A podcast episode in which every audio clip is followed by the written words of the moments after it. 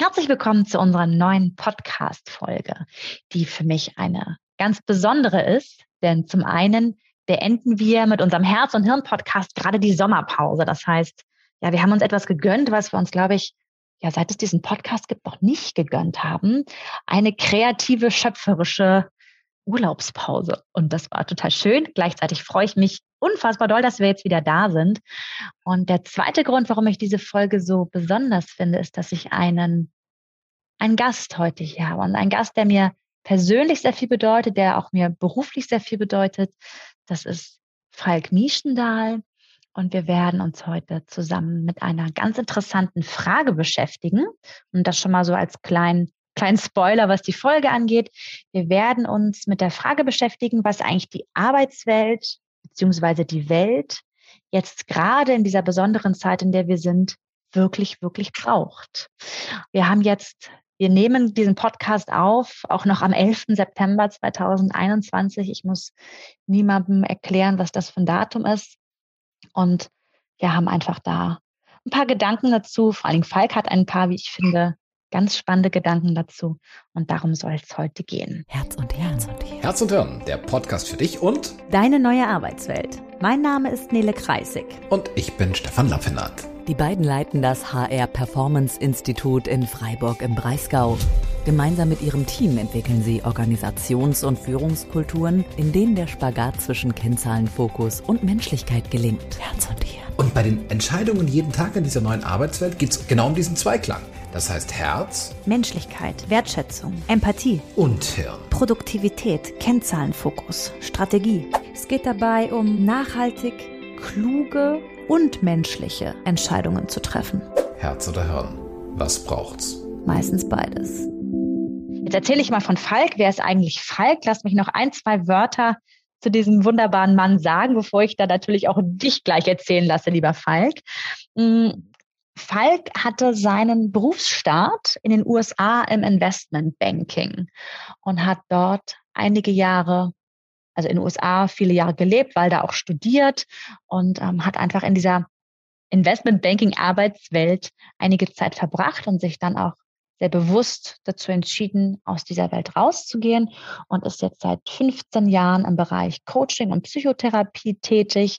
Er leitet das Human Flow Institut in Badenweiler. Das ist hier in der Nähe von Freiburg im wunderschönen Schwarzwald und unterstützt Menschen mit Burnout und Depression. Und in das Human Flow Institut kommen zu Falk und seinem Team auf der einen Seite natürlich Managerinnen, Manager, Führungskräfte.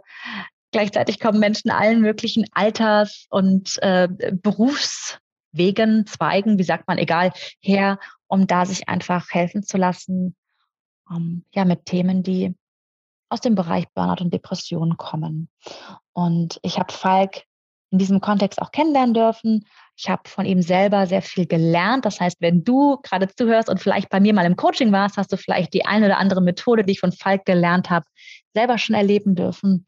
Und ja, wenn du bei mir im Mindfulness-Workshop oder in der Masterclass warst, da erwähne ich ihn auch immer mal wieder, weil Falk für mich weitaus mehr als ein inspirierender Mensch ist. Ich würde sogar sagen, dass du für mich Mentor bist und ich bin total stolz und glücklich, dass du heute da bist und mag jetzt einfach dir auch gerade mal die Gelegenheit geben, Hallo zu sagen, mich aus meinem Redefluss äh, rauszuholen. Und da gibt es doch was, was du ergänzen magst, wo du gerade schon einen Impuls hast von, hey, dazu mag ich einsteigen oder was aufgreifen. Ja, vielen Dank erstmal für die Einladung und äh, ich freue mich, mit dir hier äh, sprechen zu dürfen. Du hast mich ja so ein bisschen auf den Podest gestellt und äh, und ich komme jetzt mal wieder runter auf den Boden. Und äh, ja, also danke auch für die Vorstellung. Hm, wollen wir gleich mit dem Thema einsteigen? Können wir total gerne machen. Hm, Frage im Raum, genau. Was ist es, was, was die Welt gerade braucht? Woher kommen wir? Was, was sind so deine Gedanken dazu? Mhm. Ja, also ich, ich komme ja aus dem, ähm, also ich arbeite in einem Bereich mit Menschen, die so ähm, ihre Grenzen erreicht haben. Und äh, oft durch ähm, zu lange zu hohe Leistung ähm, oder zu große Komplexität in ihrem privaten und beruflichen Umfeld. Ähm, und also die sind an ihre Grenzen gekommen. Und wenn man so an die Grenzen kommt, dann ähm, irgendwann, auch wenn man noch will, auch wenn man noch weitergehen will, äh, dann machen die Psyche und oder der Körper machen zu und erlauben das nicht. Mhm. Und, äh, und äh, mit diesen Menschen äh, arbeiten wir seit 15 Jahren und da bekommt man einen besonderen Einblick, äh, wenn man mit vielen Hunderten arbeitet aus unterschiedlichen Branchen, bekommt man äh, eine bestimmte Perspektive, was denn nicht so gut geht und was es möglicherweise braucht. Mhm. Und, äh, und du hast gesagt, was die Welt braucht. Und äh, also so hoch möchte ich gar nicht greifen, weil ich äh, glaube, in Zukunft wird es das gar nicht mehr geben. Äh, der eine Weg oder der eine Vorschlag oder die eine Richtung.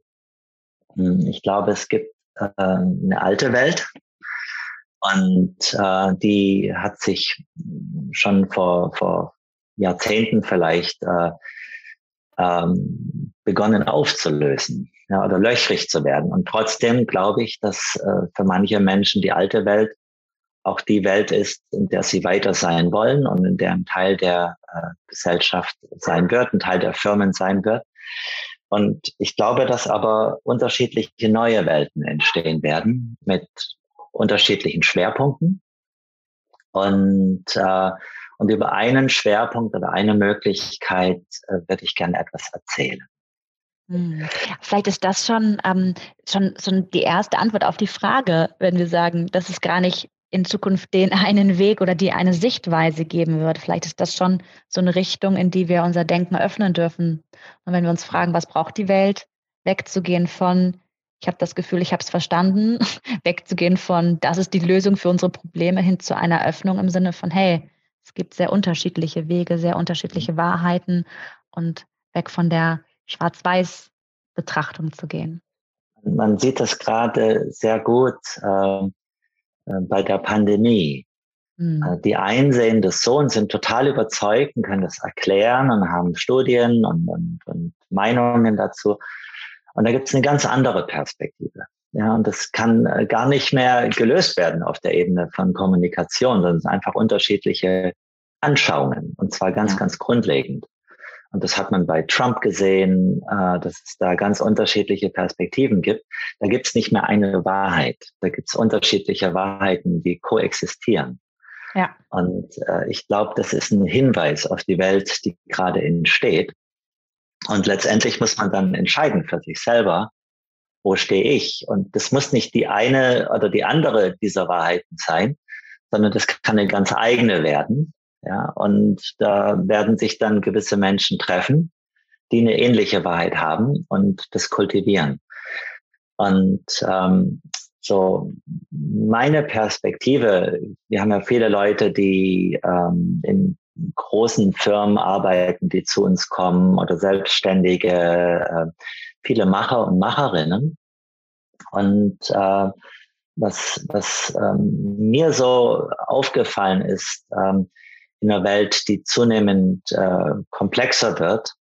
Äh, äh, die, äh, die Fluggeschwindigkeit hat unglaublich zugenommen. Äh, dieses besondere Datum 9-11, äh, mhm.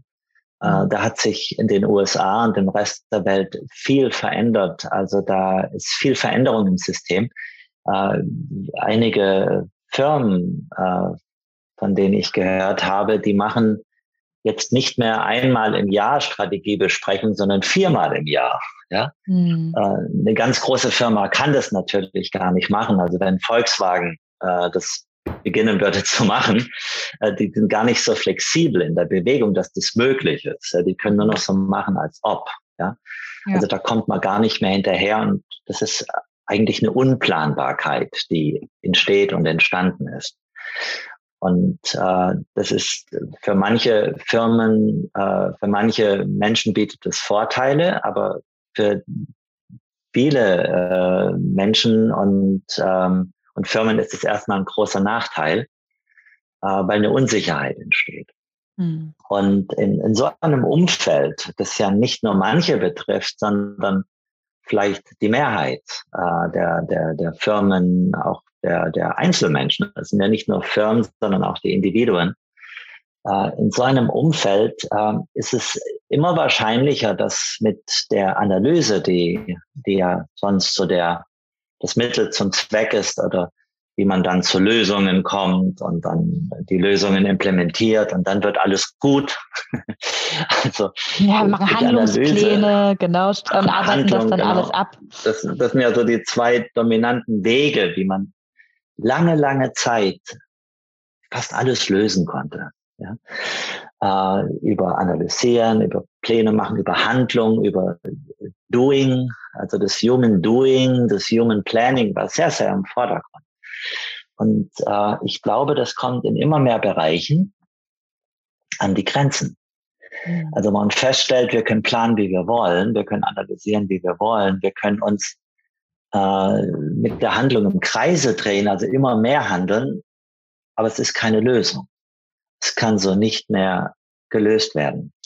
Und jetzt gibt es an diesem Punkt unterschiedliche Wege, wie man mit Unlösbarkeit in immer mehr Bereichen und vielleicht sogar ganz grundlegend äh, mit dem umgehen kann.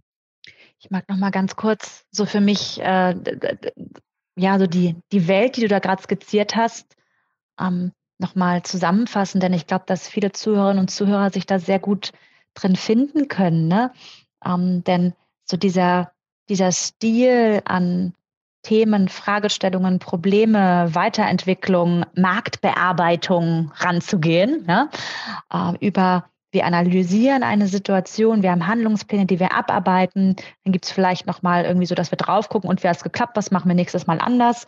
Ich fand einen Aspekt gerade total spannend, Falk. Ähm, das hast du so im Nebensatz gesagt, dieses wir machen so, als ob.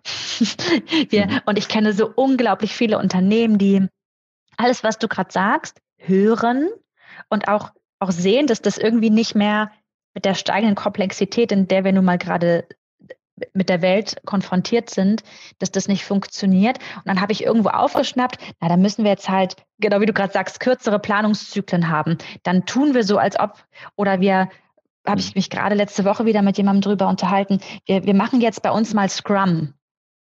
Und mhm. ich frage mich dann immer, wisst ihr eigentlich, also machen wir jetzt Scrum, setzen wir eine Methode, die aus der agilen Softwareentwicklung kommt, jetzt in einem HR-Bereich ein, weil das wirklich sinnvoll ist, weil es wirklich unser Thema löst? Oder machen wir das, weil wir es mal gehört haben und dann geht es so in die Kategorie, wir machen so als ob, einfach um was zu machen, mhm. sind aber, wenn wir ganz ehrlich sind, weiter im Analysieren und Handlungspläne abarbeiten. Und dann ändert sich am Ende nichts, oder habe ich die richtig verstanden?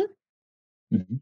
Also so könnte man das sagen. Also man versucht immer noch die, die, die, die Probleme im, im, äh, im, im gleichen Raum zu lösen. Ja, ja, und genau. möglicherweise kann man die nicht mehr im gleichen Raum lösen.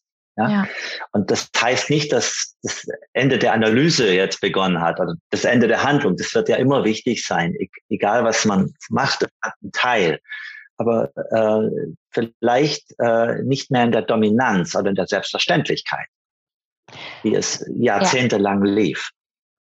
Und das finde ich auch wieder total wichtig, jetzt nicht in entweder oder zu denken, okay, wir machen das jetzt nicht mehr, sondern in Gleichzeitigkeit zu denken, wobei wir natürlich ganz neugierig sind, was das ist, was du, was du dir vorstellen kannst, sondern in davon ein bisschen weniger und davon vielleicht ein bisschen mehr und damit dann einfach flexibel umzugehen. Ne? Also mhm. Analyse wird bleiben, Handlungspläne werden bleiben, aber vielleicht mit einer anderen Dosis. Mhm. Und ich glaube, auch die alten Wege werden bleiben für gewisse Menschen und gewisse Firmen.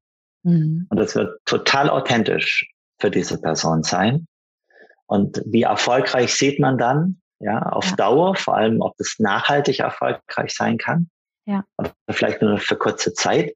Und, und ich glaube, da wird es auch für viele eine Übergangsphase geben in andere Modelle. Also eine Zeit lang ist es ganz normal zu machen, als ob. ja. Man rennt immer noch in die gleiche Richtung mit den gleichen Wegen, nur mit einem neuen Trick. Ja.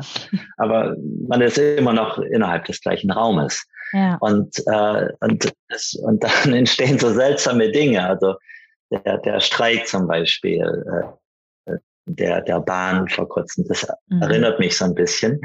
Äh, die Welt kämpft mit äh, Pandemie, die Welt äh, kämpft mit Afghanistan oder in Afghanistan von außen betrachtet so einfach und mhm. trotzdem so durcheinander und komplex und Verfahren unlösbar. Ja? Und, äh, und mit, mit, mit Terror und anderen Dingen. Ja?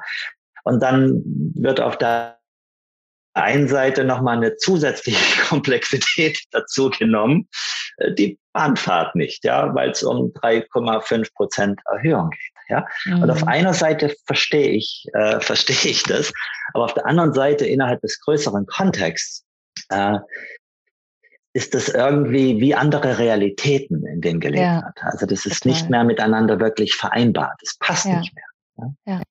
Und, und ich glaube, das ist so ein bisschen so machen, als ob das Alte noch genauso weitergeht. Und ich glaube aber, die, die Führer auf oder die Anführer auf den unterschiedlichen Seiten, die wissen in der Tiefe, dass das gar nicht nachhaltig ist in, in der Richtung, in der es geht. Es immer noch so machen, als ob die alte Welt existiert auf Dauer. Das stimmt aber nicht. Was glaubst du, warum Warum machen, ich sag mal bewusst wir das so, weil ich mich ehrlich gesagt auch immer wieder erwische, dass ich in alten Mustern äh, denke, handel. Woher kommt das? Weil wir uns äh, immer noch, äh, oder die meisten sich innerhalb der, der gleichen Box befinden. Ja, also das mhm. Denken innerhalb der Box. Und wir denken, oder wir glauben, dass außerhalb der Box denken ist neuen Trick machen oder ein bisschen mehr Kreativität. Und mhm. das kann sein, dass das einen wirklich aus der Box rausbringt.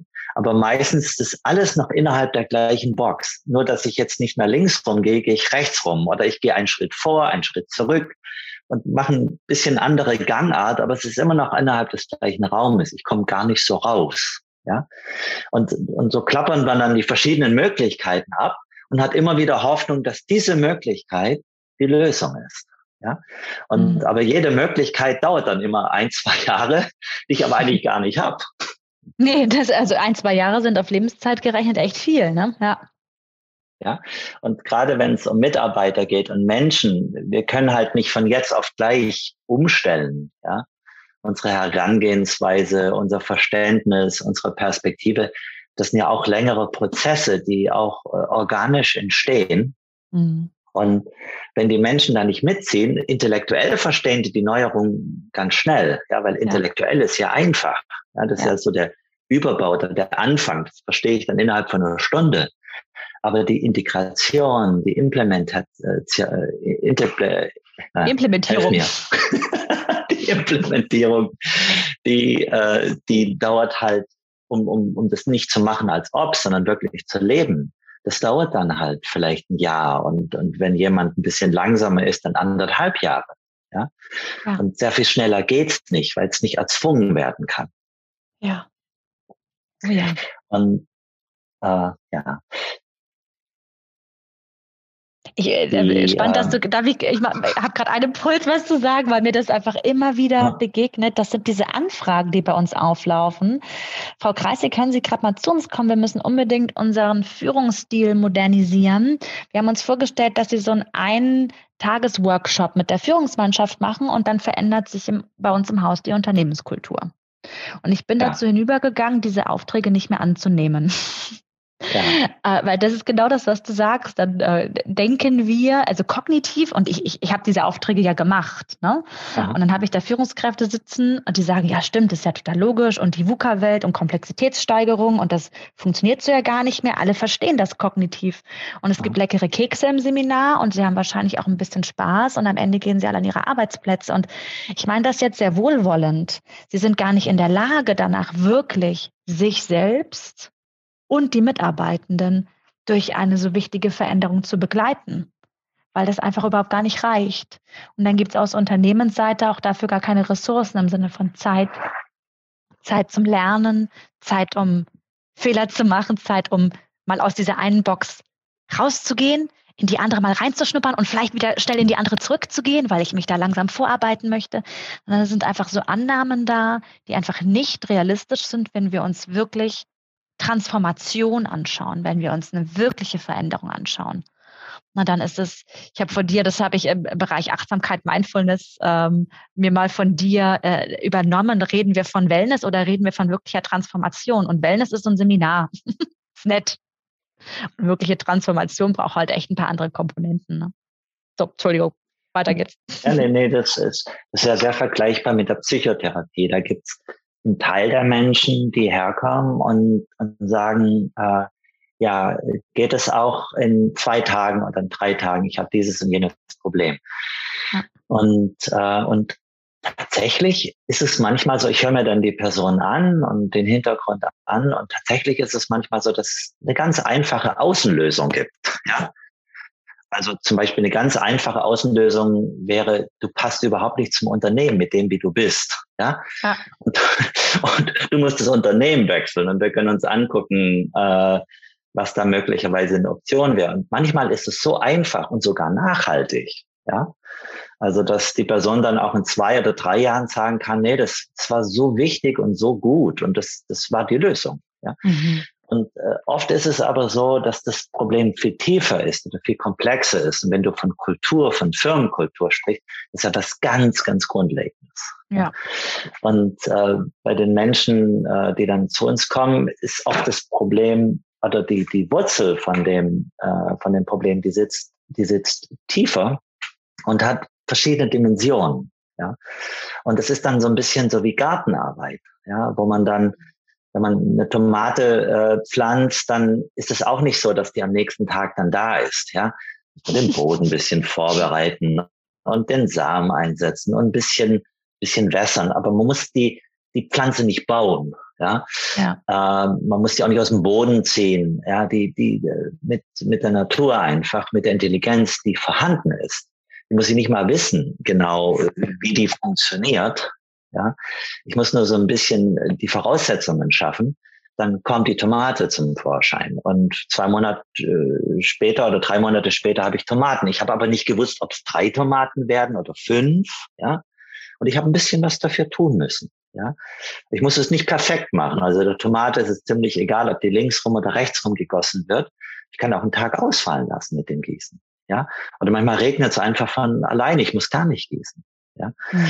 und äh, so ähnlich sind die Prozesse. Und, und selbst dann ist die Frage, äh, ist es dann nachhaltig für die Person? Ja, oder, oder hält diese Kultur jetzt nur ein halbes Jahr an? Oder ist ein halbes Jahr passend oder ein Jahr und dann nicht mehr? Ja, also selbst da und, und die Frage oder die, die Aufforderung ist, wie kann ich äh, da eine Kultur oder in der Psychotherapie, wie kann ich äh, Grundvoraussetzungen schaffen, dass die Wahrscheinlichkeit erhöht wird, dass es nachhaltig ist. Ja, und das ja. kann man natürlich nie wissen am Anfang. Ja, das, äh, das ist dann in der Nachbetrachtung findet man das erst raus. Hm. Also ich finde, wenn ich dir zuhöre, ich weiß nicht, äh, wie euch das geht, äh, liebe Zuhörerinnen und Zuhörer, die gerade den Podcast hören, aber alleine so der Satz, dass die Tomate mit der Intelligenz, die vorhanden ist, sich auf den Weg macht.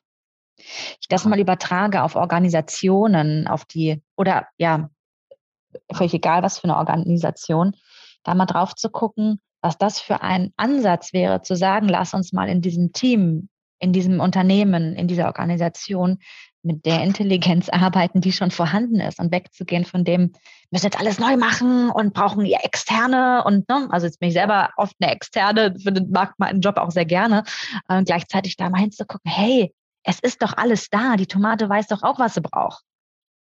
Vielleicht fragen ja, wir mal im Team, was die brauchen.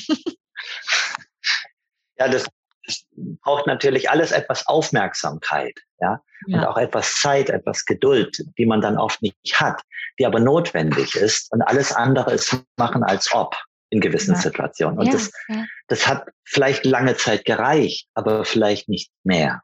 Ja. ja. Und, äh, und, und also wenn man an diesem Punkt angekommen ist äh, und, und wenn man nicht bereit ist, diese Investition zu machen, dann, dann, äh, dann beginnt es alles sehr reaktiv zu werden. Ja?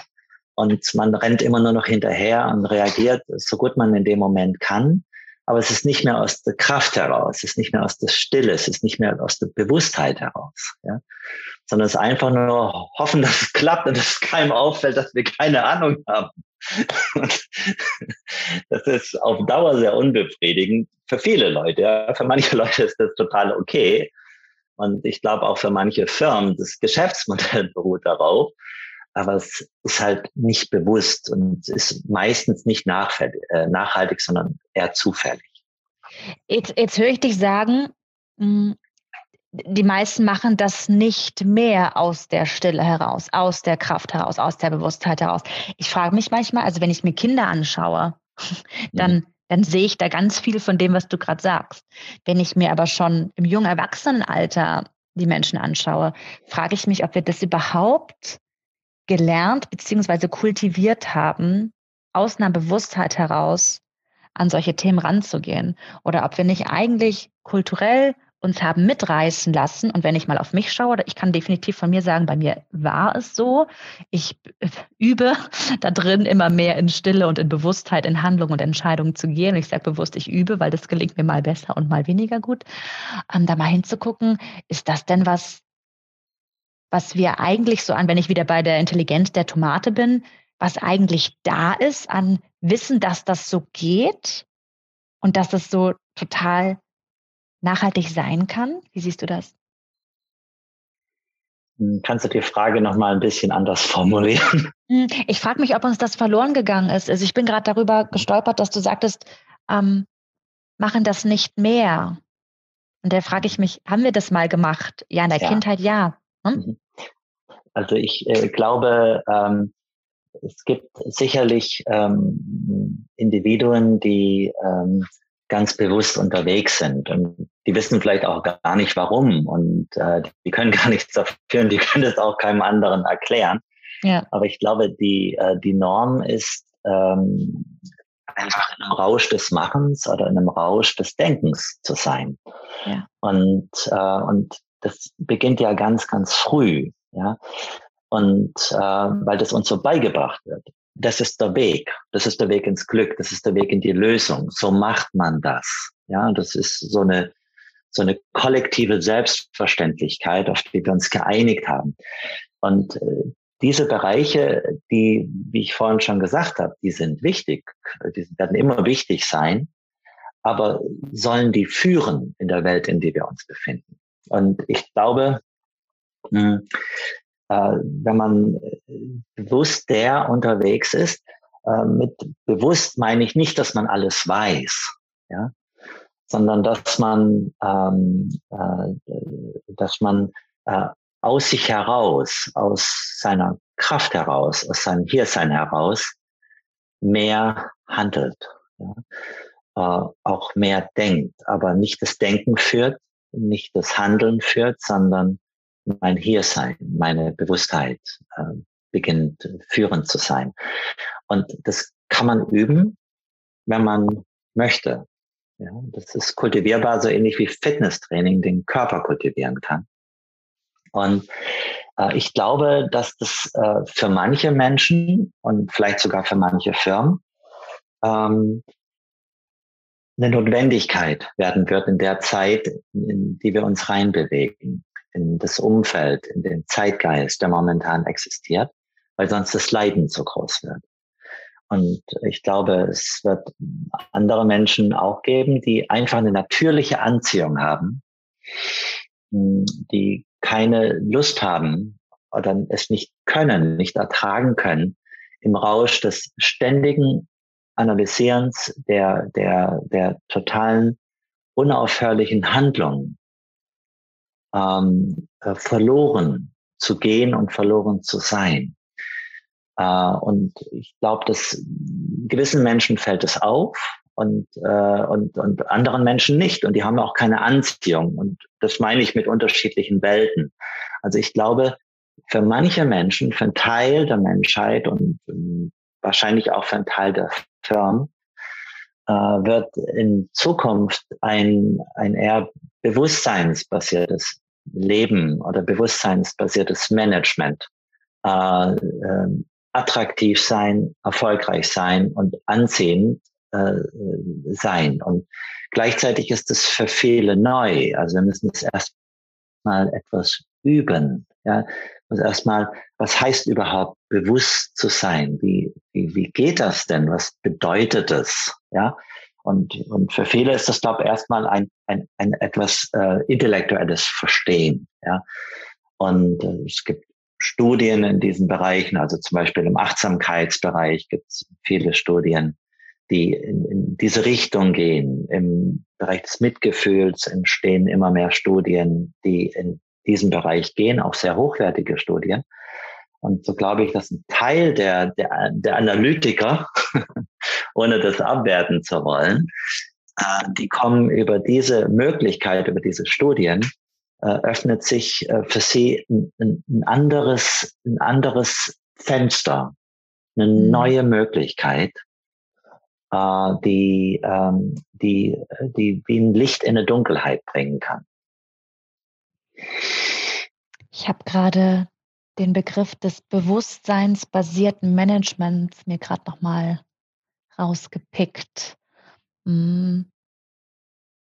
Hast du so ein, zwei äh, kognitiv greifbare Erklärungen, wie sowas aussehen kann? Also ähm, über Bewusstsein, also als etwas Praktisches, da kann man sehr viel reden, ohne dass man es je verstehen würde. Ja. Ähm, das ist nämlich etwas äh, nicht Greifbares. Und mit all dem, was formlos ist oder nicht greifbar, hat äh, der Verstand so seine Probleme. Ja. ja. ja? Also zum Beispiel Liebe. Ja, das, wie willst du Liebe in Worte packen? Du kannst es vielleicht mhm. umschreiben, aber die Umschreibung ist nicht Liebe selbst. Ja. Und Liebe selbst kannst du erfahren. Und so ist es auch mit, äh, mit Bewusstheit. Ein Begriff, der darauf äh, hinweist, ist Wachheit. Hm. Ähm, ein anderer Begriff, der, der darauf hinweist, und das nur Begriffe, ist äh, Hiersein ähm, oder äh, Stillsein. Und hier geht es nicht um entweder oder. Also es geht nicht darum, immer hier zu sein oder immer bewusst zu sein oder immer achtsam zu sein. Ja, äh, das, äh, das wäre das andere Extrem, wo man vielleicht wieder versuchen würde, irgendwas zu optimieren, um irgendwo hinzukommen. Ja, ja. ist aber gar nicht notwendig. Ich glaube, hier wird es um ganz individuelle Mischungen gehen. Und ähm, also etwas Konkretes, um das etwas besser nachvollziehen zu können. Ähm, äh, manchmal wird auch gesagt, nicht zu denken. Ja, hm. ähm, sondern Raum zuzulassen. Und äh, das ist das, was vielen Menschen, die zu uns fehlt, äh, die zu uns kommen, fehlt. Die haben keinen inneren Raum mehr. Hm. Das ist alles voll und sehr, sehr eng geworden und irgendwann erschöpft geworden. Ja, die Lebenskraft ist nicht mehr da. So, jetzt, wie komme ich äh, in ein besseres, möglicherweise in ein besseres Verständnis äh, von dem, was Bewusstheit bedeutet. Und ich weiß, mit dir zusammen haben viele schon Achtsamkeit äh, praktiziert und, und, und haben damit experimentiert, äh, nicht in Gedanken verloren zu sein. Und so haben viele der Hörer und Hörerinnen wahrscheinlich bereits einen gewissen Geschmack. Äh, für die, die das noch nicht haben, äh, schlage ich einmal eine kleine praktische Übung äh, vor und ich lade ein, dass er die einmal mitmacht. Und äh, zwar die Frage ist, wie kann ich zwanghaftes Denken, hm, wie komme ich aus zwanghaftem Denken jetzt heraus? Und ähm, äh, zwanghaftes Denken ist wahrscheinlich die größte Abhängigkeit, die die Menschheit hat, ständig in Gedanken zu sein. Mhm. Ja? Also die ist größer als die Abhängigkeit von Alkohol, von, von Medien, von Information, von, von Substanzen, äh, von Arbeit ist die Abhängigkeit von Gedanken und das ist einfach eine Frage des Trainings. Wenn man das lang genug praktiziert hat, trainiert hat, dann ist man sehr, sehr gut im Denken, im Analysieren und es wird sehr, sehr voll.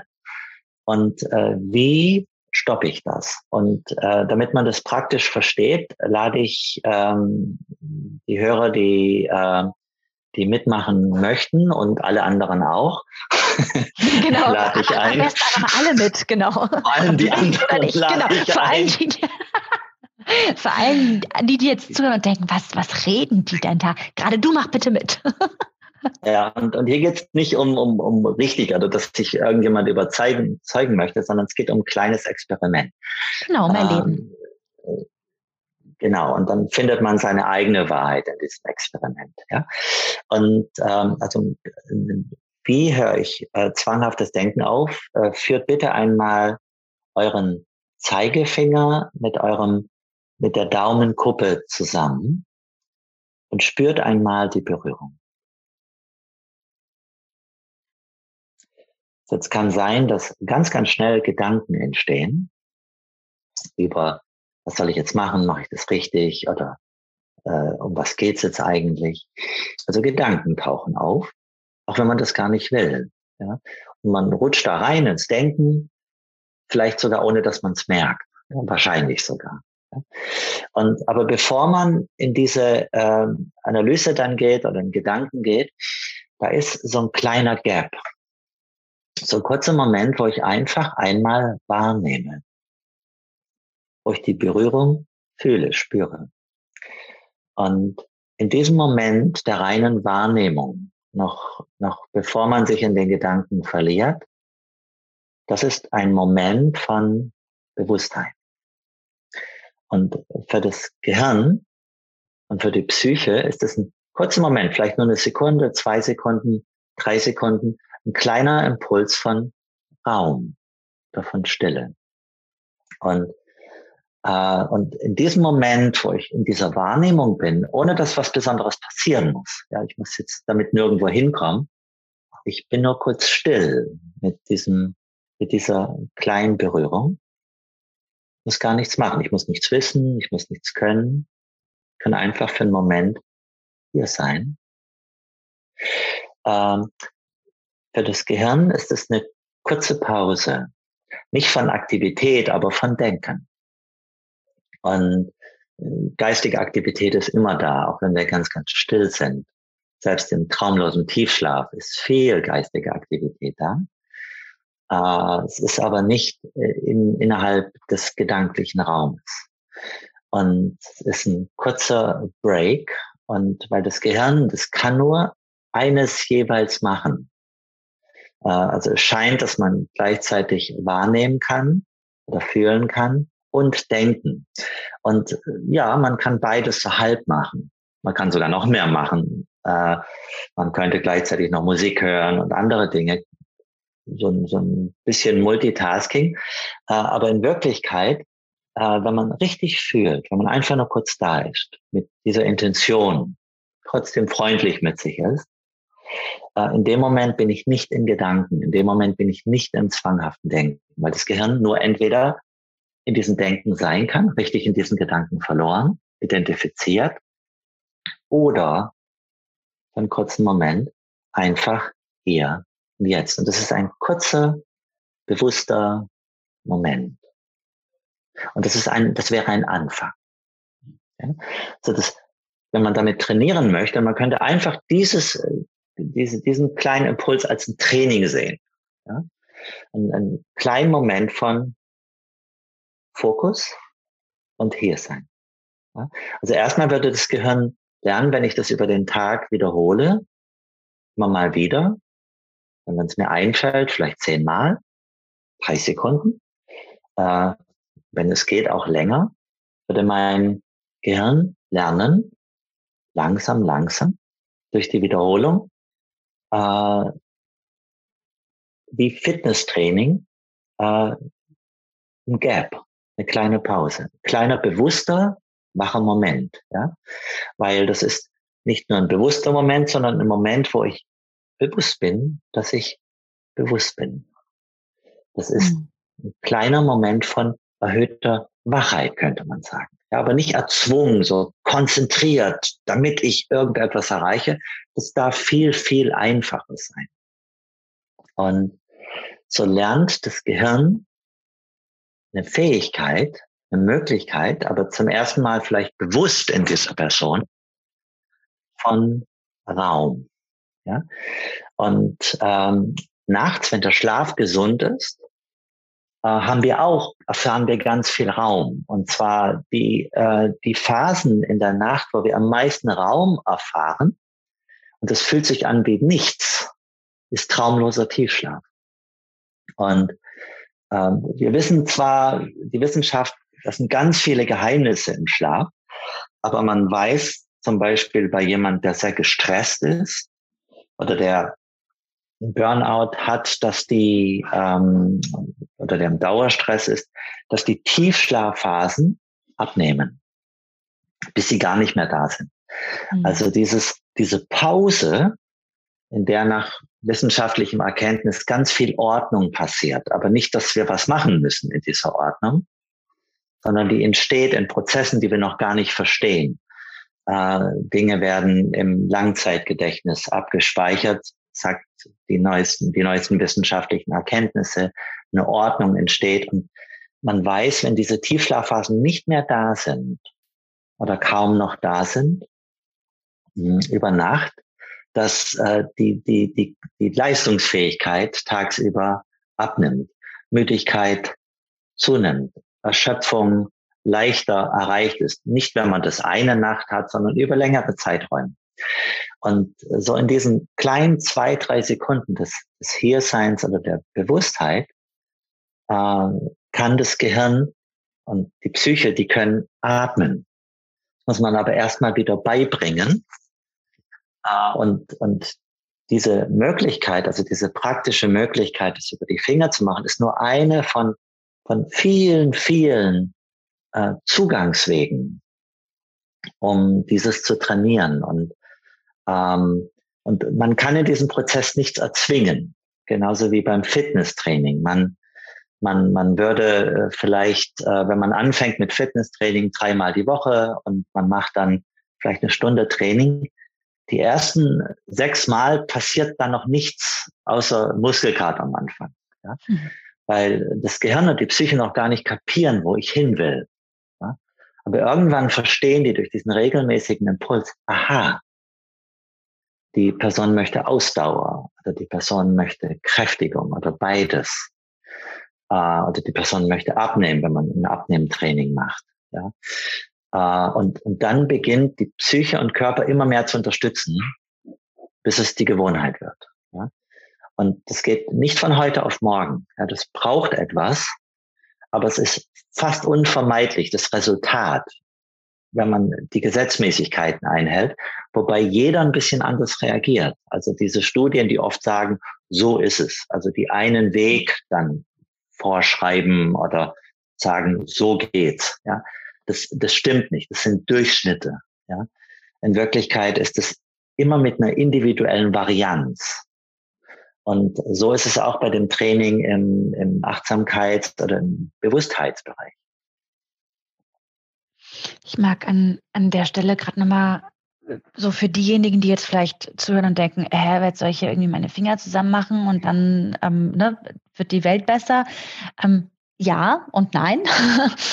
ähm, ich fand gerade so schön, Falk, wie du sagtest, es geht halt darum, diesen Rausch des Machens, den Rausch des Denkens zu unterbrechen, beziehungsweise auch dort eine Bewusstheit reinzubringen. Ne? Es geht nicht darum, das Machen und das Denken einzustellen, ganz im Gegenteil, brauchen wir weiter. Wir sollen auch bitte weiter analysieren.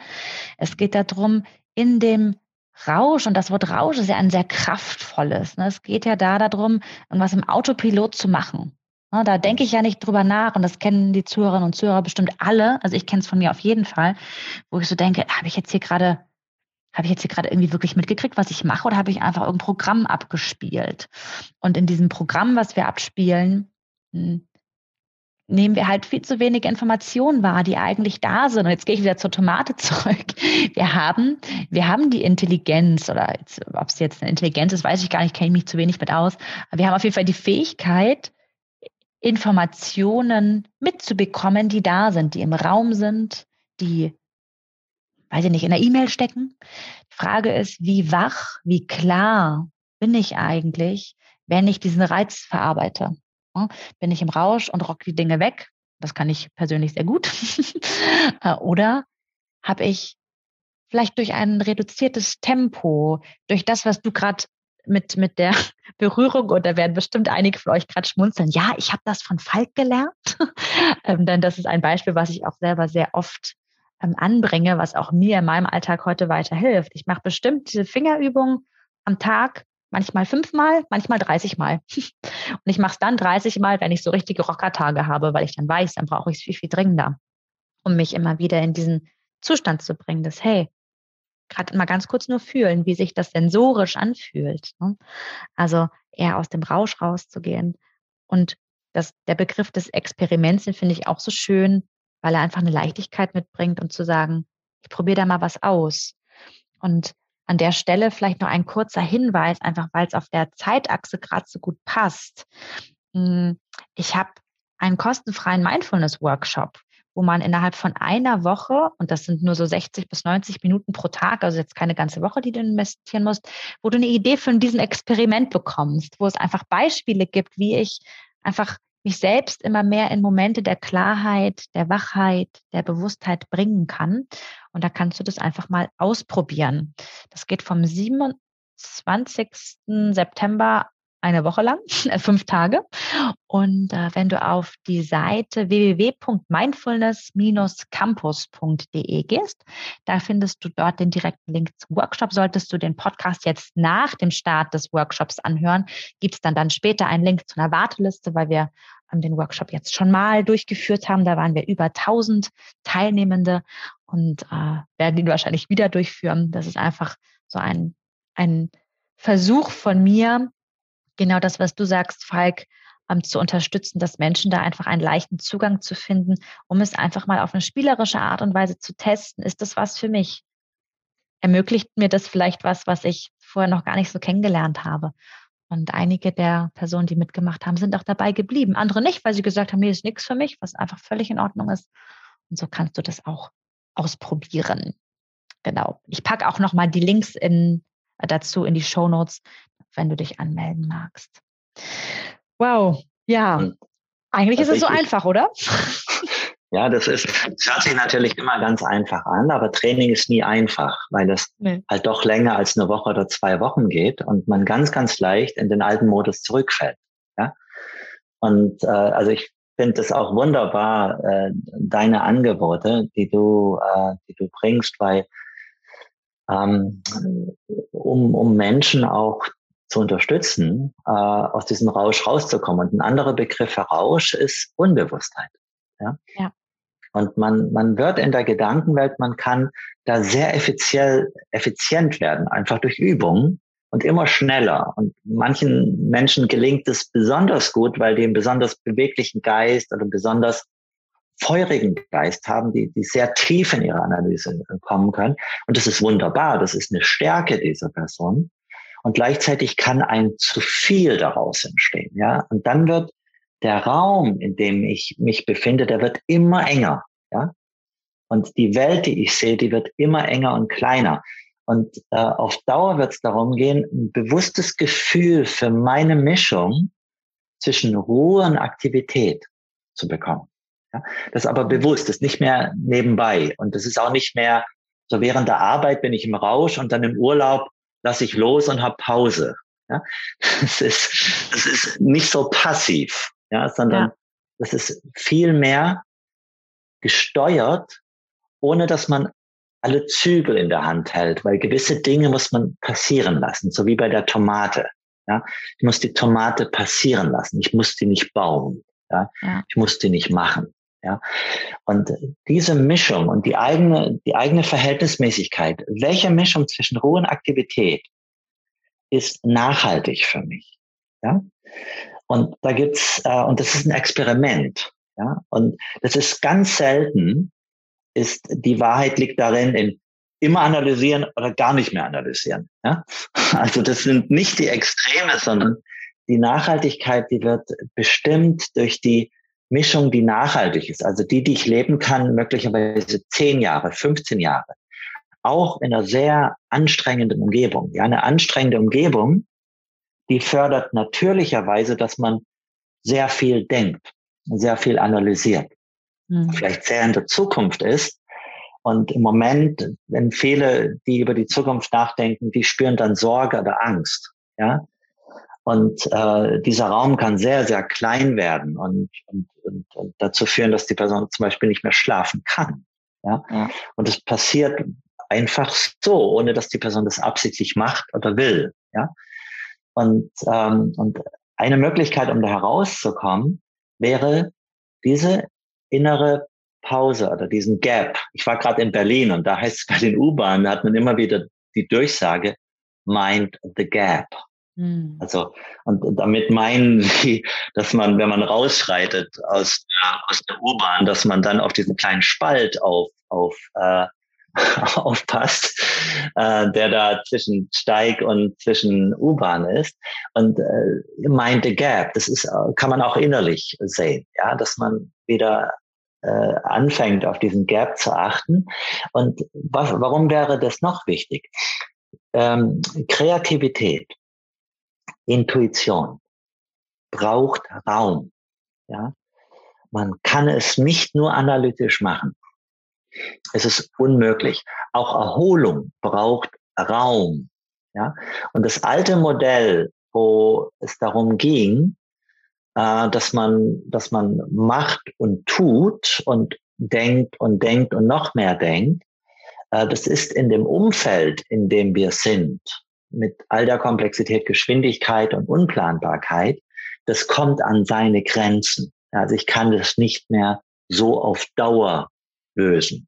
Ja, also mit dem alleine. Und ich glaube, immer mehr Menschen wird es bewusst, anderen nicht. Ja, und äh, wenn man vielleicht jung ist und mit viel Energie unterwegs ist, dann hat man damit auch nichts am Hut. man denkt, das, das geht für immer so. Aber mhm. wenn man so ein, ein älterer Fußballer ist, ja, oder mittelalter Fußballer, der nicht mehr 20-jährig ist, dann weiß man, man muss das Spiel ein bisschen umstellen. Man muss beginnen, klüger zu spielen. Und das ist ja, ja auch, auch als 36-jährige Nele. Ohne ja, Fußball. Ist, ja. ja, das, also ich sage das als ehemaliger Fußballer. Äh, wenn du da nicht dein Spiel irgendwann umstellst, dann kriegst du einen Kreuzbandriss nach dem anderen. Ja. Und das ist dann ein Äquivalent mit dem Burnout auf psychischer Ebene. Ja, das ist das, was passieren kann und im schlimmsten Fall eine Depression, die sich entwickelt. Und spätestens dann merkt man, dass all die Dinge, die ich wichtig fand davor, äh, also einschließlich die ganz wichtigen Dinge im Leben, Familie, äh, ein Haus, äh, Partner, die spielen dann, wenn man so innerlich am Ende ist oder wenn man so wenig Lebenskraft noch hat, weil man die davor so verbraucht hat im analytischen Raum oder im Handlungsraum, das ist alles nichts mehr wert. Ja, also ohne die Substanz ist das ganze Außen, so toll das auch scheint, das ist dann nichts mehr wert. Ja? Und spätestens dann ist Veränderung dran. Und, äh, und ein guter Teil der Menschen, die so in dem Bereich von Achtsamkeit äh, finden oder die sich tatsächlich in der Tiefe mit Nachhaltigkeit äh, beschäftigen, äh, die haben das durch, äh, durch totale Unbewusstheit gelernt und durch das Leiden, das daraus entstand und sich dann irgendwann entschieden oder entscheiden müssen, äh, ob das jetzt immer leidvoll ist oder regelmäßig sehr leidvoll ist oder ob sie aus dem alten Paradigma, aus dem alten Raum äh, herausbewegen. Und diese Möglichkeit, die ich beschrieben habe, äh, über die Finger, und das ist natürlich nur ein Weg, äh, anderer Zugang wäre, die Atmung zu benutzen, Körper, ähm, äh, um, um, um etwas zu verweilen, zu lernen. Und es ist nur ein Mittel zum Zweck. Ja, da geht es letztendlich nicht um die Atmung und es geht auch nicht um die Finger. Ja, das ist nur ein Weg, um zu fokussieren für einen Geist, der nicht mehr fokussiert ist, äh, für einen Geist, der keine Ruhe mehr hat. Ähm, äh, und, und, und, und etwas bewusst zu verweilen. Ja, und jetzt sagt man, aber wie soll da draus was entstehen? Mhm. Wie soll ich meine kreative Kraft oder meine Handlungsfähigkeit durch sowas auf die Erde bringen, auf der Erde halten? Ja, ja, es geht um die Mischung. Ja, dass die Mischung gesund ist für mich, dass die Mischung so ist, dass ich nicht ständig mehr Lebenskraft verschwende oder verbrauche, unbewusst, das macht ja keiner absichtlich, äh, als sich ansammelt, weil die sammelt sich immer wieder neu an. Von innen sammelt die sich an. Äh, aus dem gleichen Grund, warum eine Tomate wächst. ich muss von außen nur ein bisschen was dazu tun. Ja? Äh, und aus dem gleichen Grund wächst bei uns Lebenskraft, die kommt immer wieder nach. Aber wenn ich immer weiter verschwenderisch damit umgehe, wenn das alles unbewusst bleibt und ist, äh, dann, äh, dann, dann bin ich irgendwann, ist meine Batterie leer. Und dann macht das Ganze keinen Sinn mehr, weil ich nichts mehr zu geben habe. Ich bin nicht mehr kreativ, ich bin nicht mehr intuitiv, ich kann nicht mehr liebevoll sein. Ich kann eine Zeit lang vielleicht so machen, als ob. Und ich glaube, die Mehrzahl der Menschen, die sich im Dauerstress befinden, vor allem die Midlife sind, äh, die, die machen als ob und hoffen, dass es keinem auffällt. Ja? Und aber diese Diskrepanz innerlich auszuhalten, also wenn das Innen so anders ist von der Außendarstellung, umso weiter das entfernt ist, desto größer wird in Anführungszeichen die Lüge. Also man lebt gar nicht mehr authentisch. Und spätestens, wenn man das erkannt hat für sich, spätestens dann ist Zeit für eine grundlegende Veränderung, weil dann helfen die einfachen Tricks nicht mehr. Dann hilft auch ab einem gewissen Punkt der Urlaub nicht mehr aus. Mhm. Mir, mir kommt gerade ein Modell für diejenigen unter euch, die gerne in Modell denken. Vielleicht habt ihr schon mal von der Theory U oder die Theorie U von Otto Schama gehört. Otto Schama ist Forscher und Berater am MIT, das ist das Massachusetts Institute of Technology und hat diese Theorie, also so ein, so ein U-Modell hat er auch nicht erfunden, also das gibt es jetzt auch in der Historie schon, schon länger. Und dieses U könnt ihr euch so vorstellen, es geht quasi, das U startet in der Gegenwart beziehungsweise Vergangenheit und die andere Seite des Us ist die Zukunft. Und er lädt ein mit diesem Modell. Ich versuche es mal ganz knapp zusammenzufassen. Ich packe euch auch nochmal einen Link in die Show Notes, aber das zeigt das, was du sagst, Falk, auch nochmal in so einer, in so einer schönen Logik. Es geht quasi um dieses, Muster und Wissen von dem, was war, zu sehen, zu analysieren, wahrzunehmen, unterschiedliche Perspektiven zu betrachten. Und je weiter wir uns im U nach unten bewegen, desto mehr gehen wir in ein pures Spüren, in ein, er nennt es Sensing, also wirklich wahrnehmen, was ist. Und dann gibt es einen ganz wichtigen Teil, den nennt er Letting Go loslassen, Intentionen loslassen. Und wenn ich dir so zuhöre äh, und denke, wann kommt jetzt meine Kreativität? Loslassen, diesen Anspruch, ich mache das jetzt, damit irgendwas passiert. Loslassen. Und ganz am unten, äh, ganz unten am U kommt dann wirklich der, der Moment, wo ich ja durch, ein, durch einen Prozess begleitet, aber das, das kann ich auch ganz alleine machen, einfach wirklich wahrnehme, was eigentlich gerade an Möglichkeiten da sind. Und dann, wenn ich das U nach oben gehe, dann ist die nächste Phase das Letting Come, etwas kommen lassen, etwas entstehen lassen. Und dafür brauche ich schon eine gewisse Intentionslosigkeit. Und das ist wahrscheinlich das, was vielen Menschen Angst macht oder äh, auch sehr ungewohnt ist. Wenn ich jetzt nämlich, und das habe ich sehr stark in dem letzten Achtsamkeitsworkshop diskutiert. Betreibe ich das jetzt um zu, um dann leistungsfähiger zu sein? Mache ich das jetzt, damit ich kreativer werden kann? Ja, kann ich machen. Dann bin ich, um es nochmal so in deinen Worten zu sagen, Falk, weiter in einem alten Raum, habe mir zwar eine neue Methode mit reingebracht, was auch schon mal gut ist. Ne? Und ich finde auch das immer noch besser, als wenn man es nicht macht.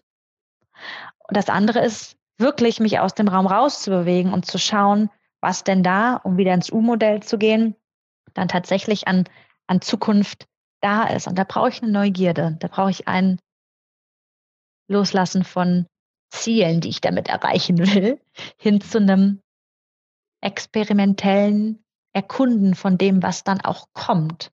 Und gerade Kreativität, ja, weiß nicht, wie dir das geht, aber meine besten kreativen Momente sind die, wenn ich es gerade nicht geplant habe, kreativ zu sein.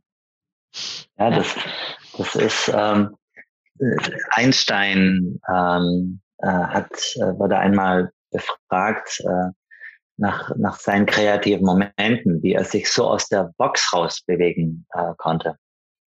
Und er, er sagte da etwas, obwohl er da ähm, obwohl er kein besonders jetzt religiöser äh, Mensch war, aber einen großen Bezug zur Tiefe hatte. Ja, also der konnte mit etwas sein.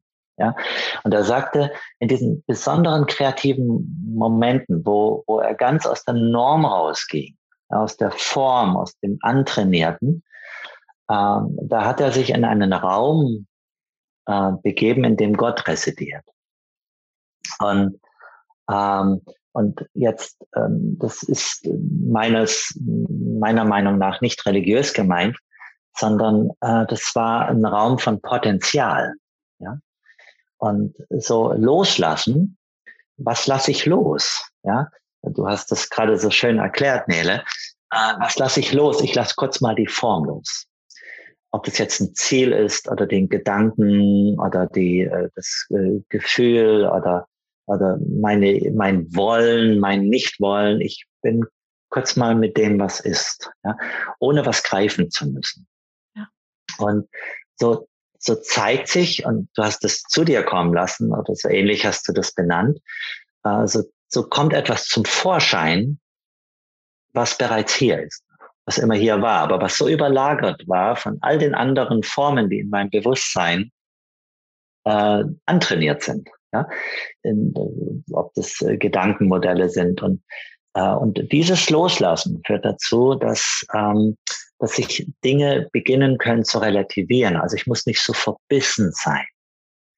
Ich muss nicht so, so zielorientiert sein, dass eine Verbissenheit entsteht, ja, oder eine Verkrampfung. Ja. Ich bin offen, weil ich nicht so eingefahren bin. Ich bin nicht mehr in diesem engen Raum, ja. Und dafür müsste der enge Raum, in dem ich mich befinde, mal hinterfragt werden, ja.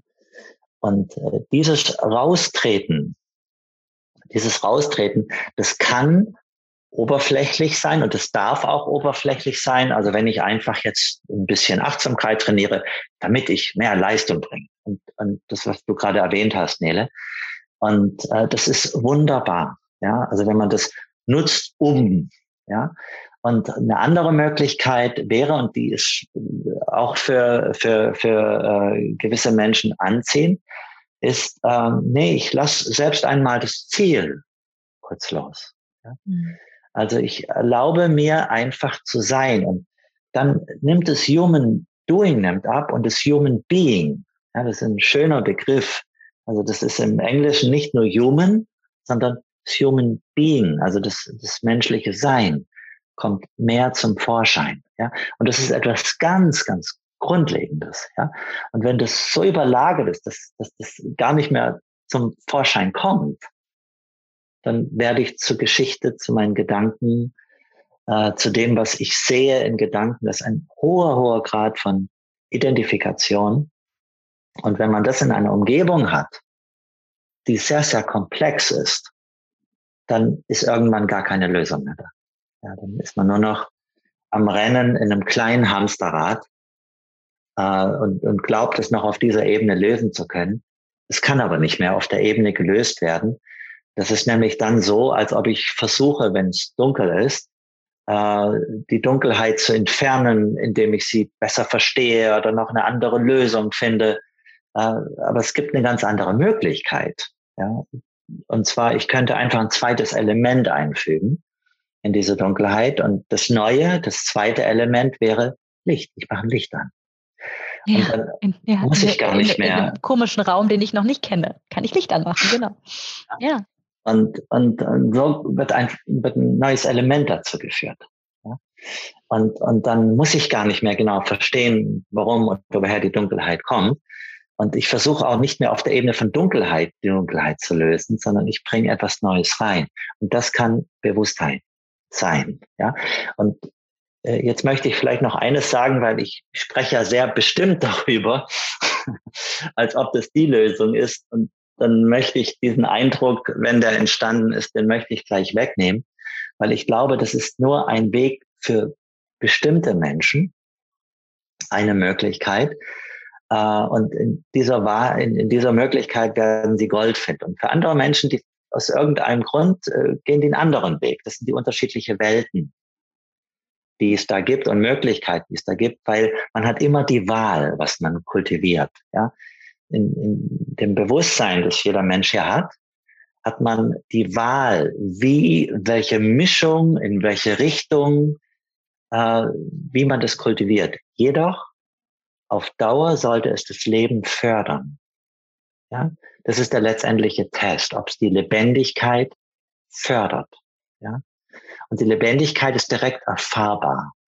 Ja, als eine, ja. bei, bei vielen Menschen als eine gewisse Ruhe, als eine gewisse Stille, aber auch eine Beweglichkeit, also es ist nichts Statisches.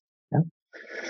Äh, und, und natürlich unterschiedlich wird es erfahren von zu Person zu Person, aber viele berichten, dass ich, dass ich, dass ich aus mir selbst heraus Dinge machen konnte, Dinge sehen konnte, äh, Dinge auf die Erde bringen kann. Ja, jetzt und für einen Macher, also jemand, der dieses Potenzial hat, dieses Feuer, das ein Macher oder eine Macherin braucht, ähm, wenn das Machen und ungehindert ist, dann entsteht oft ein Verbrennen, ja, ein Ausbrennen im schlimmsten Fall. Auch das wäre nicht schlimm, auch wenn es sich ganz, ganz schlimm für die Person anfühlt. Aber man hat einfach nur, man ist an der Grenze angekommen. Man braucht vielleicht ein zweites Element. Ja? Und das ist hier die Möglichkeit. Und, und, und ich beziehe das jetzt auf, auf Firmen. Also es ist möglich in der Kultur einer Firma, da müssen natürlich die Leute mitmachen, freiwillig, äh, eine Firma zu kultivieren, wo auch Raum eine Rolle spielt, ja, wo bei sich sein, wo aus sich heraus handeln eine Rolle spielt. Ja, und da gibt es Beispiele von Firmen, die sich damit beschäftigen, sehr erfolgreiche Firmen. Ähm, und, und auch wenn vieles davon neu erscheint für, für viele Menschen, ist es uralt. Ja, da gibt es Schriften, die wurden vor, äh, vor, vor 2000 Jahren oder, oder ähm, äh, 3000 Jahren äh, wurden die äh, zumindest mündlich überliefert, Traditionen, die sich beschäftigen damit, wie mehr Raum entsteht. Also es, ist auf der Ebene nichts Neues, aber es wird wiederentdeckt als eine Möglichkeit. Hm. Jetzt denke ich wieder an die Tomate, Falk was ich mhm, gerade total beruhigend finde. Geht ja nicht aus dem Kopf. ja, das, das Witzige ist, während wir diesen Podcast aufnehmen, schaue ich gerade in unseren Garten und von unseren Nachbarn, typisch deutsch, hängt eine Tomatenpflanze über unseren Zaun rüber. Oh, oh also deine. Also eigentlich sind das jetzt meine Tomaten, genau. Und die sind noch ganz grün. Und während wir über diese Tomate sprechen, schaue ich halt gerade diese Tomate an. Deshalb, äh, wahrscheinlich ist das für mich gerade sehr, sehr stark, das Bild. Ähm, für mich ist es total beruhigend, Falk, darauf darauf zu vertrauen, dieses, hey, mit der Intelligenz zu arbeiten, die vorhanden ist.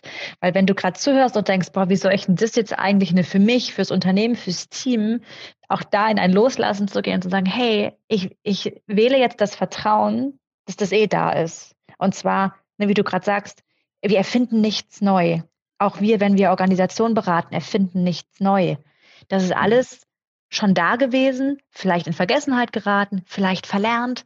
Wir, wir müssen nichts irgendwie neu machen, auch wenn die Welt jetzt gerade irgendwie neu und anders scheint.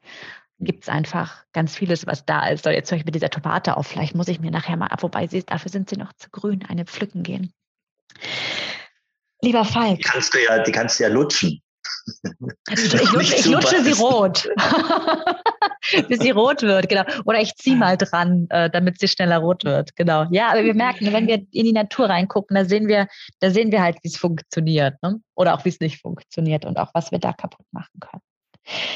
Hm, ich, ich bin so gerade so ein bisschen hin und her gerissen. Ich sage es gerade, weil, äh, weil ich eigentlich total gerne noch zwei Stunden dieses Gespräch weiterführen möchte, weil ich es so super inspirierend finde.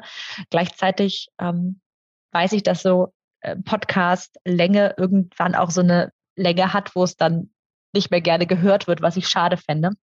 Deshalb wäre jetzt mein braucht Raum. Ja, braucht Raum, genau. Und wann nehme ich mir ähm, über eine Stunde Zeit? Und das ist was, was auch wieder was mit Raum zu tun hat. Und du kannst dich ja selber gerade mal hinterfragen, wenn du diesen Podcast bis jetzt gehört hast.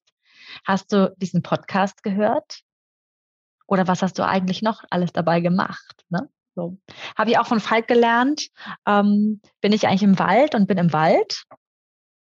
Oder bin ich im Wald und höre Musik, telefoniere, interagiere mit meinen Hunden, äh, ne, mache tausend andere Sachen. Und wann bin ich eigentlich mal wirklich im Wald? Und wenn ich jetzt Führungskraft bin und gerade zuhöre, wann bin ich eigentlich wirklich Führungskraft, weil ich gerade mit den Menschen in einem bewussten Kontakt bin? Und wann bin ich vielleicht im Rausch meiner Agenda? Wann bin ich im Rausch meiner Zielerreichungskriterien? Und die braucht's auch. Und da, da bin ich dir so dankbar, Falk, dass du das auch immer wieder gesagt hast. Das, das geht nicht darum, das wegzulassen. Es geht darum, Raum für was anderes dazu zu holen, damit der einfach da sein kann. Und ähm, Falk, wärst du, wärst du bereit für ein Fazit? Ich, ich, kann uns auch mein, mit meinem anfangen und äh, du ergänzt. Bitte. Ist dir gerade lieber? Ja, okay. Äh, ähm, ich ich habe natürlich jetzt gerade das große Glück, dass ich immer so ein bisschen die Dinge zusammenbringen kann, auch aus, aus vorherigen Folgen. Und ähm, finde es einfach gerade total schön, so von einer, einer alten Welt äh, zu sprechen, die vielleicht auch einen, einen veralteten Stil an Umgang damit erfordert und jetzt eine, eine Welt, die sich verändert durch unter anderem zunehmende Komplexität, einfach auch einen, einen neuen Stil des Umgangs damit braucht, um nachhaltig erfolgreich zu sein. Erfolgreich ist jetzt natürlich so ein Wort, was sehr leistungsorientiert klingt. Ähm, guck einfach, was für dich erfolgreich ist. Ne, das kann ja jeder für sich selbst definieren. Und dass wir da einfach ja gucken können, wie wir, wie wir für uns was Neues finden. Und Falk, wenn ich dich richtig verstanden habe, dann geht es darum, ähm, mit dem zu arbeiten, was eh schon da ist und eher so ein bisschen auszusteigen aus dem Rausch, dem Rausch des Machens, des Denkens, des Tun, hin zu einem bewussten, wachen Umgang mit dem, was ist ein bisschen weniger Handlung, ein bisschen weniger Analyse, dafür vielleicht ein bisschen mehr Raum für Stille, mehr Raum zum Wahrnehmen, was tatsächlich da ist. Und das dürfen wir auf eine relativ leichte Art und Weise im Experimentiermodus einfach mal ausprobieren. Und es gibt mehrere Möglichkeiten, das zu üben. Hm, Achtsamkeit, ich nenne es ja gerne Mindfulness, ist eine Möglichkeit. Es gibt aber auch ganz viele andere Dinge, die mir die Möglichkeit geben, einfach sehr präsent in diesem Moment zu sein. Und was glaube ich, wenn ich jetzt so, wenn man mich fragen würde, Nele, mach doch mal so in einem Satz das Resümee von deinem Gespräch mit Falk, würde ich glaube ich sagen, das fand ich total schön, dieses Nachdenken über das Wort Human Being. Und dass wir uns vielleicht gönnen, ein bisschen weniger Human Doing zu sein, hin zu mehr Human Being, hin zu mehr einfach sein. Das ist so schön, dass du das sagst, weil dann gebe ich mein Fazit und ich äh, lehne mich dabei an eine alte ähm, Weisheitsgeschichte ähm, an, die aus dem indischen Sprachraum äh, stammt, die Bhagavad Gita. Manche werden das hier wahrscheinlich kennen. Mhm. Und da gibt's äh, einen Satz drin in dieser äh, Bhagavad Gita, das ist ein ist eine Geschichte von einem Mann, der total wegen Verzweiflung erstarrt ist. Und er hat einen, einen Coach, einen idealen Coach und ähm, die gehen dann in ein Gespräch und, ähm, und da gibt es einen Kernsatz und äh, der fasst es, glaube gut zusammen. Also diese beiden Ebenen des Beings und des Doings. Und dieser Satz ähm, auf Deutsch ist er nicht so schön, aber auf Englisch ist er sehr schön. Established in being, perform action. Und man könnte das so frei übersetzt sagen, aus mir heraus oder aus, aus dem, was ist, heraus handeln. Und äh, das ist mein Fazit äh, dessen, was ich als Möglichkeit äh, rüberbringen ähm, mochte. Wow, Danke, Falk. Bitte, gerne. Und wenn ihr jetzt genauso inspiriert seid wie ich von diesem wunderbaren Mann, um dich gleich wieder auf dein Podest hochzuheben, Falk. Luft ist dünn da oben. nee, ich meine, das ist, glaube ich, etwas, was dich sehr auszeichnet, eine sehr bescheidene Art, äh, die mir natürlich auch total gefällt. Und gleichzeitig, ja, finde ich einfach, dass du ein sehr besonderer Mensch bist und das mag ich damit zum Ausdruck bringen. Es geht um Wertschätzung und gar nicht um und Podest, wenn ich so von dir spreche. Ähm, ich packe den Link zum Human Flow Institut in die Show Notes oder ihr geht einfach auf humanflow, alles zusammengeschrieben.de, also humanflow.de. Äh, könnt ihr ein bisschen was über Falks Arbeit erfahren. Er hat auch ein Buch geschrieben. Ich packe alles in die Show Notes, was, was, was spannend ist oder wenn ihr mit ihm in Kontakt treten möchtet. Und ähm, nochmal die Einladung zum Mindfulness Workshop, der im September stattfindet. Und es gibt viele, viele Möglichkeiten da draußen, sich mit diesem Thema zu befassen. Auch neben der Person Nele, neben der Person Falk gibt es ganz, ganz viele ja, tolle Menschen da draußen, die sich mit diesen Dingen befassen. Und ich wünsche dir, liebe Zuhörerinnen, dir, lieber Zuhörer, ein freudiges Experimentieren und eine Neugierde auf einen Raum, den wir vielleicht noch gar nicht kennen, der aber da ist, der ist eh schon da. und vielleicht fangen wir einfach an, damit in dem alten Raum, in dem wir jetzt sind, mal kurz das Fenster zu öffnen, da auf Kipp zu machen, damit mal so eine neue Luft reinströmen kann, dass wir in ganz kleinen Schritten uns öffnen, dass es da noch anderes gibt, neben dem, von dem wir glauben, dass es vielleicht alles ist. So. Danke fürs Dabeisein. Lieber Falk, tausend Dank an dich, dass du dein, deine ja, Weisheiten mit uns hier geteilt hast und freue mich, wenn wir uns bald wiedersehen. Mhm. War mir eine Freude. Danke. Bis dann, bis zum nächsten Mal. Ciao. Tschüss. Herz und Hirn, der Podcast für dich und deine neue Arbeitswelt mit Nele Kreisig und Stefan Lappenat. Die beiden leiten das HR Performance Institut in Freiburg im Breisgau. Gemeinsam mit ihrem Team entwickeln sie Organisations- und Führungskulturen, in denen der Spagat zwischen Kennzahlenfokus und Menschlichkeit gelingt. Herz und Hirn. Sprich mit und sprich uns an. Wir sind gespannt auf deine Meinungen, Ideen und Fragen. www.hr-performance-institut.de Wir freuen uns auf dich. Bis dahin. Herz und Hirn. Jetzt abonnieren.